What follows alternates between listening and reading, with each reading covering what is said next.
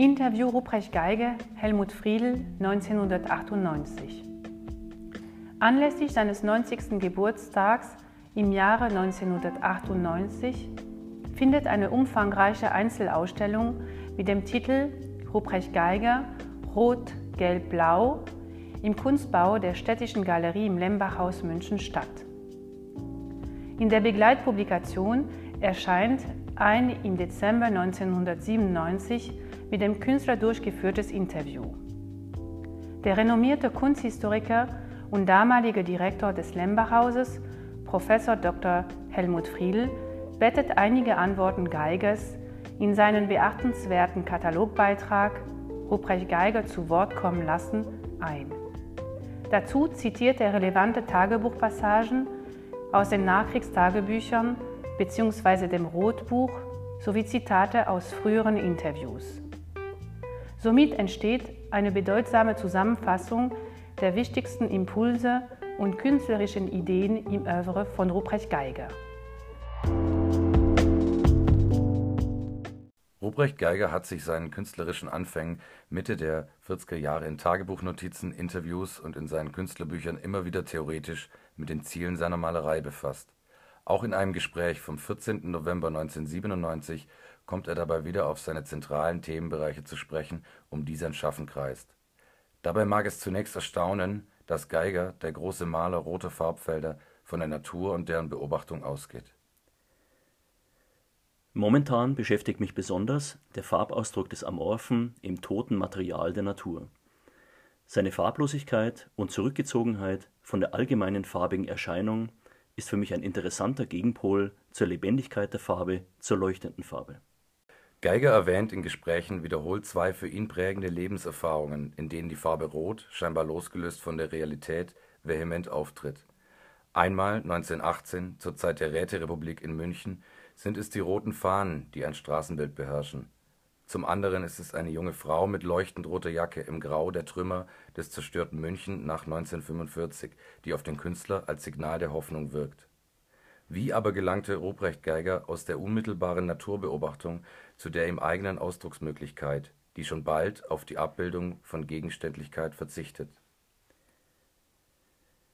Indem wir die Bereiche begrenzter Schönheit gewisser Objekte verlassen wenden wir uns auf neuem Weg einer unbegrenzten, gegenstandslosen Schönheit zu.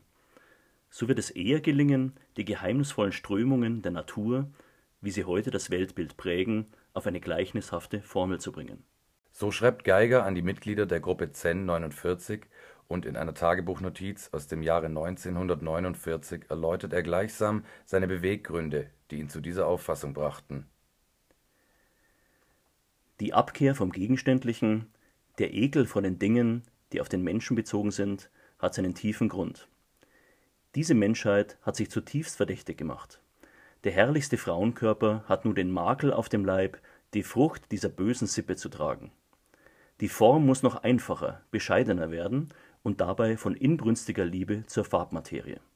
Ausgangs- und Orientierungspunkt für seine Bilder bleibt die Schöpfung, die ihn jedoch immer weniger zum Abmalen denn zur farbigen Übertragung bewegt.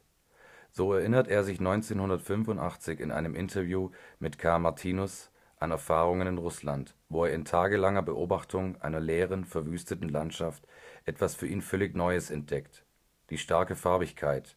Was mir haften geblieben ist, war nicht die Landschaft, sondern die Farbe in der Landschaft. Entsprechend lautet auch sein Tagebucheintrag von 1943 in Russland. Der Himmel ist von beispielloser Farbenpracht und von unglaublicher Weite ein Morgenhimmel ist am Horizont blaugrau und geht dann nach oben ins Violette über, dann ganz schnell über Gelb und Grün zu Stahlgrau. Oder zweitens, am Horizont weißgelb, dann etwas Zitronengelb und dann über den halben Himmel noch Lachsrot. Oder drittens, violett am Horizont, dann sehr schnell grün und dann zu blau über seine Naturerfahrung, aber auch geprägt vom Bewusstsein der Unmöglichkeit, über die äußere Schönheit zum Kern seiner künstlerischen Intention vorzustoßen, sucht und findet Geiger seine neue Farbigkeit. Dabei ist durchaus der Wunsch zu spüren, an die künstlerischen Möglichkeiten, wie sie Paul Klee und Wassily Kandinsky entwickelt hatten, anzuknüpfen.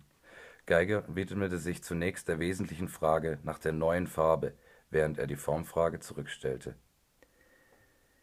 Die Entdeckung neuer Farbharmonien und neuer Farbe ist am wichtigsten und ein bedeutenderes Unterfangen als alles Suchen nach neuen Formen. Ein neues Farbgesetz allein ist imstande, dieser sich umbildenden Welt seinen Beitrag zu liefern. Dennoch bleibt die Frage nach der Form nicht aus. Sie stellt sich unmittelbar im ersten Ansatz der Farbanwendung. Selbstverständlich wird die Farbe beim Auftrag Form annehmen. Wie jede Materie zu der ihr eigenen Form drängt, müsste auch die Farbe eigenen Gesetzen folgen, wie dies auch in der Farbgesetzlichkeit ist. Die Farbform Bild müsste auf oben und unten verzichten, auf Perspektive wie auf Horizonte, nicht auf Räumlichkeit. Im gleichen Jahr notierte er in sein Tagebuch Diese in der abstrakten Formgebung gebettete Farbe weckt weiter Assoziationen wieder zurück zur Natur und ist irritierend. Ich versuche, das Rechteck der Bilder zu umgehen, um die Abstraktion zu steigern. Ich provoziere den Bildrahmen (Fensterwirkung), es entstehen trapezförmige und hakenförmige Bildumrandungen. Die Abkehr von, ja die provokante Überwindung der rechteckigen Bildtafel als Projektionsgrund seiner Malerei hat Geiger zu einem ausnehmend frühen Zeitpunkt in der Entwicklung der Kunst vorgenommen. Sein Vorstoß in diese Richtung bedeutet 1948 / 49 ein Durchbrechen einer uralten Konvention des orthogonalen Ausschnitts (mit seltenen Ausnahmen der Kreisform, die jedoch eine geometrische Primärform darstellt). In mancher Hinsicht erscheint dieser Schritt, der später insbesondere in der amerikanischen Malerei mit dem Begriff der Shaped Canvas auftritt und fortan gern als amerikanischer Beitrag zur Kunst betrachtet wird, auch dem Vorstoß Lucio Fontanas verwandt, der mit der Durchdringung der Leinwand die Aufhebung der Bildfläche als „ optischer Ebene “vollzieht die Bildfläche wird so von den Bildrändern her definiert und nicht allein von der daraufliegenden farbigen Fläche. Diese Bilder zeigen Anklänge an Landschaften sowie an Formen, die als Dehnungen aus Kreis und Rechteckformen zu sehen sind. Aber der vom Künstler bestimmte Ausschnitt rückt die Darstellung weg von der Idee des Fensters, das den Ausschnitt als „ natürlich gegeben “begründet hatte, und stellt die neue eigene Form in den Vordergrund Neben diesen Formüberlagerungen stellt Geiger aber auch Überlegungen zur Gestalt seiner monochromen Flächen an. Je einfacher und klarer die Form, desto größer ist das Verlangen und die Berechtigung, der Farbe ein Maximum an magischer Kraft zu geben. Es genügt also nicht das Beispiel der roten Leinwand. Es sei denn, dieses Rot ist von überwältigender Kraft, aber das kann kein flächiges Rot sein. Die Modulation ist eines der Mittel der Farbe, jenen Gehalt zu geben mit den Gedanken um den Farbauftrag, um Modulation und Kontrapunkt der Farben kreisen Ruprecht Geigers Gedanken um Vorstellungen von einer neuen Ausdrucksmöglichkeit der Farbe. Die Suche nach neuen Malmitteln beschäftigte ihn in den 50er Jahren zunehmend. Ich glaube, dass der Farbe etwas Irrationales anhaftet. Etwas, das in seiner Wirkung nicht verstandesgemäß erfassbar ist. Sie vermag sich durch äußere Einwirkungen unter veränderten Bedingungen zu wandeln ihren Charakter zu wechseln, sie kann geradezu Licht ausstrahlen. Sie gibt Licht wieder, ist ein Widerschein des Lichtes, das aus dem Dunkeln kommt und nun durch das Medium der Farbe in gesteigerter Funktion auftritt. In demselben Interview mit Maria Wetzel geht er auch auf die Farbe Leuchtrot ein, deretwegen er oft Zielscheibe der Kritik war und vertritt die Auffassung, auch Grünewald hätte diese Farbe verwendet, wenn sie ihm zur Verfügung gestanden hätte in diesem Zusammenhang sei darauf hingewiesen, dass Ruprecht Geiger beim Neubau des Münchner Hauptbahnhofs 1951 an der Fassade eine Farbgestaltung vornahm, in der er zur Steigerung der Farbwirkung Neonlicht einsetzte. Mit der zunehmend den eigenen Vorstellungen entsprechenden Farbwahl entdeckt Geiger Formqualitäten in der Farbe selbst. Ich bin davon überzeugt, dass Farben Formen entwickeln können.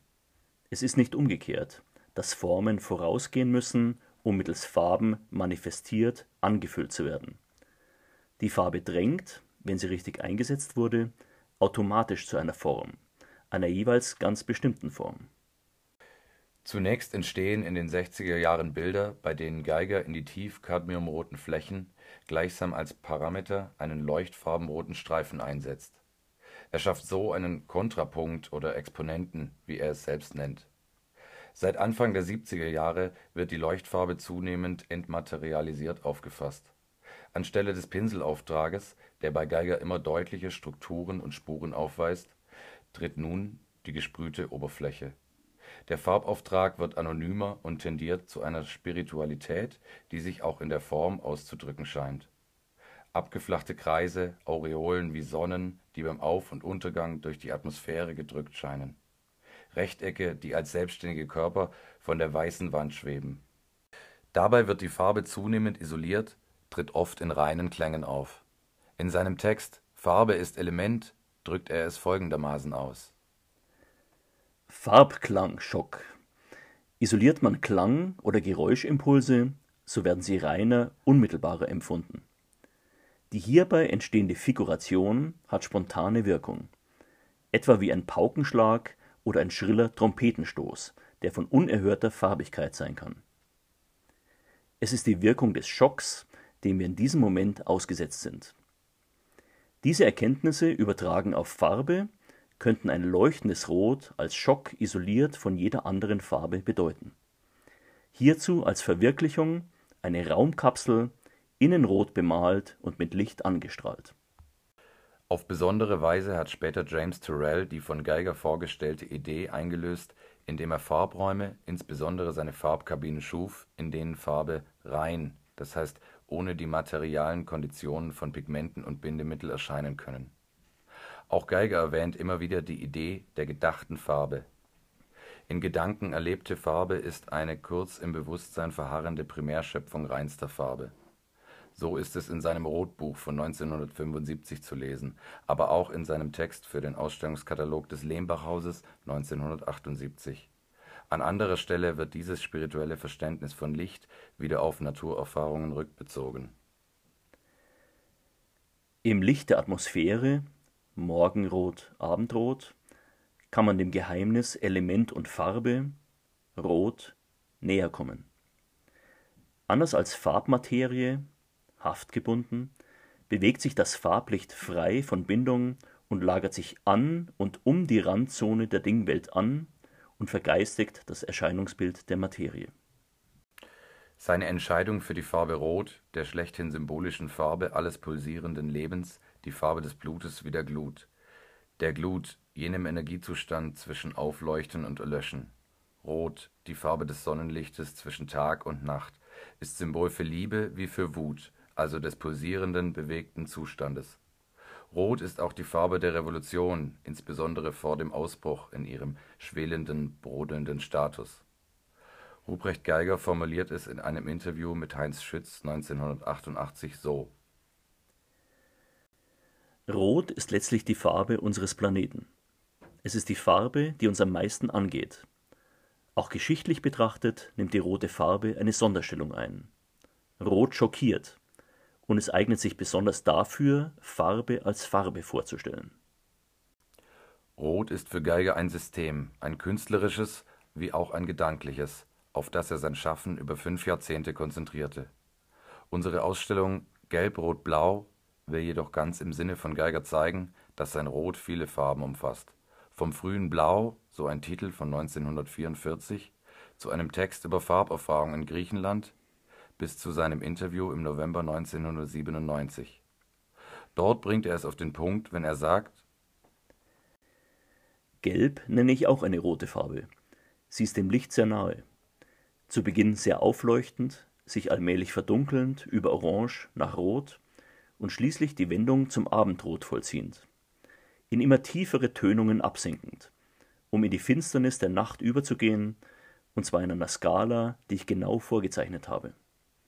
Über Weiß, Gelb, Orange, Rot-Orange und allmählich Violett, Dunkelviolett und noch tiefer zu Cadmiumrot bis Schwarz.